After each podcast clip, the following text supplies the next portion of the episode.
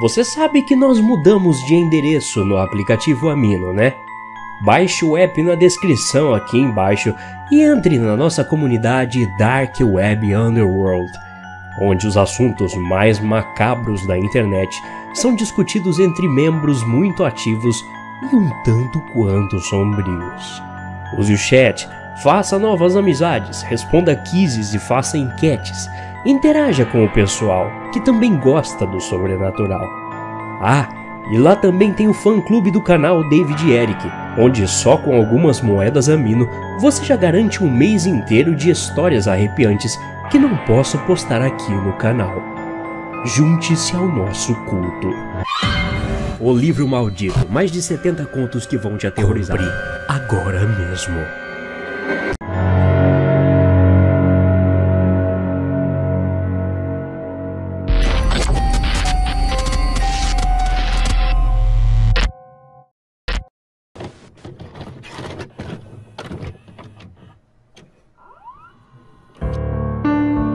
Você já se perguntou por que ficamos de olhos fechados durante uma oração? Desde pequeno eu me perguntava isso. Tipo, o que é tão importante que nem podemos olhar? Passei minha infância numa cidade rural com menos de 250 habitantes.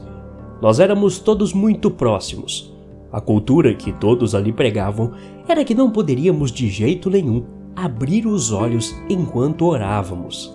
Era tipo um pecado que te condenaria à morte. Cresci fazendo uma oração antes de cada refeição. E foi só aos seis anos que comecei a questionar por que não podíamos abrir nossos olhos. E provavelmente há algo sobre isso na Bíblia. Mas verdade seja dita, eu nunca li a Bíblia. Por anos, perguntei aos meus pais mas a única resposta que recebi foi: Nós não podemos ver Deus ouvir nossas orações. Mas isso nunca respondeu minha pergunta. Quer dizer, por que não podemos ver Deus? Não é assim que as pessoas acreditam nas coisas? Ver para crer, né? Quando fiz 14 anos, decidi quebrar esse paradigma. Sério, o que teria de tão ruim em abrir os olhos? Se meus pais não me dessem a resposta logo, eu faria meu plano B. Meus irmãos estavam na mesa, enquanto meu pai e eu terminávamos de cozinhar a comida. Depois da refeição servida, todos nós nos sentamos esperando minha mãe terminar seu banho. Uma vez que ela se sentou, meu pai juntou as mãos. O resto de nós logo fez o mesmo. Fechamos os olhos e ele começou a orar. Querido Pai Celestial, Agradecemos ao Senhor por mais esse alimento. Era agora ou nunca. Eu lentamente abri meus olhos e só vi minha família rezando. Fiquei muito desapontado, mas ao mesmo tempo não sei o que esperava ver.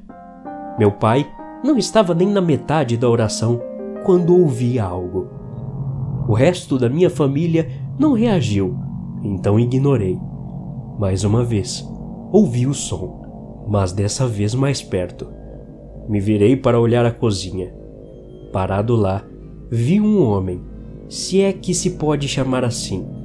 O rosto dele era magro, mas ao mesmo tempo ensanguentado e inchado. Ele tinha algo em sua cabeça que o cortava, deixando o sangue correr por seu rosto.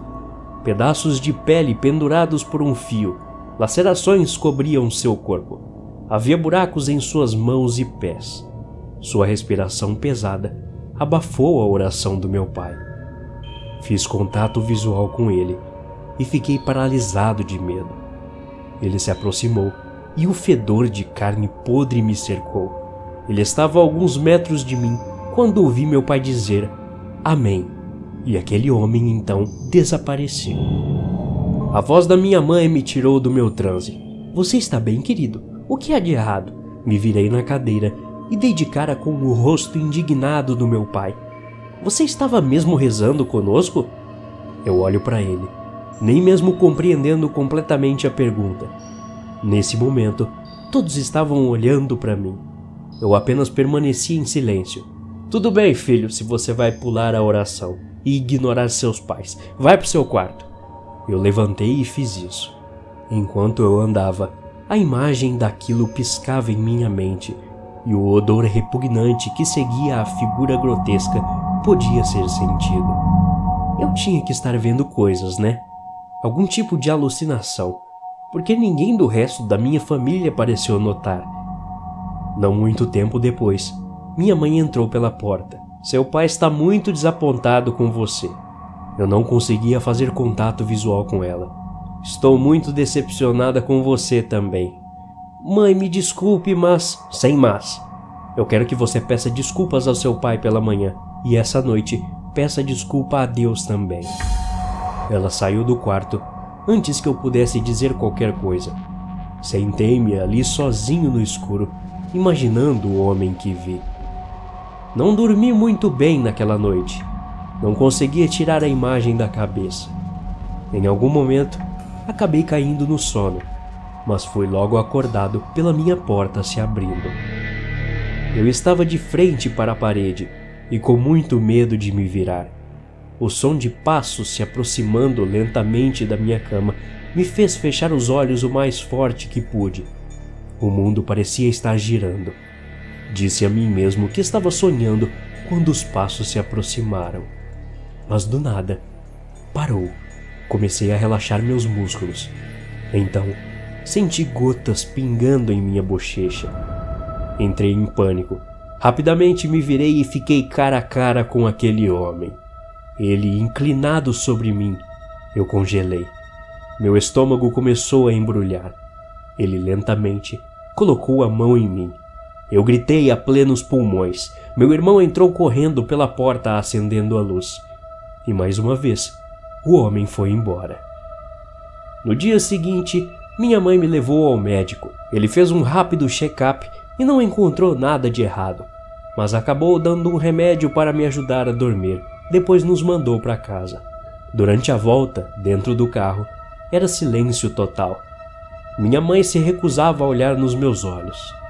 Entrei em casa e fui direto para o meu quarto. Sentei na cama apenas pensando: eu só posso estar ficando louco, isso não é normal. Isso não é real. É apenas uma invenção da minha imaginação. Tem que ser. Deitei na cama, olhando para o nada. A textura do teto me colocou em um transe estranho. Eu lentamente mergulhei em um sono profundo. Acordei em um quarto escuro.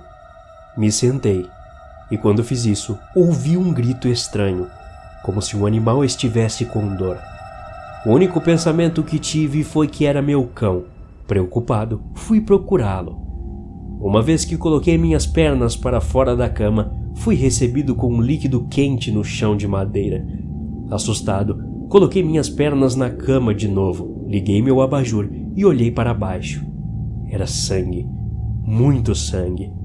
Olhei para frente e é quando eu o vejo, parado no canto do meu quarto, ao lado da porta. Imediatamente fiquei tonto.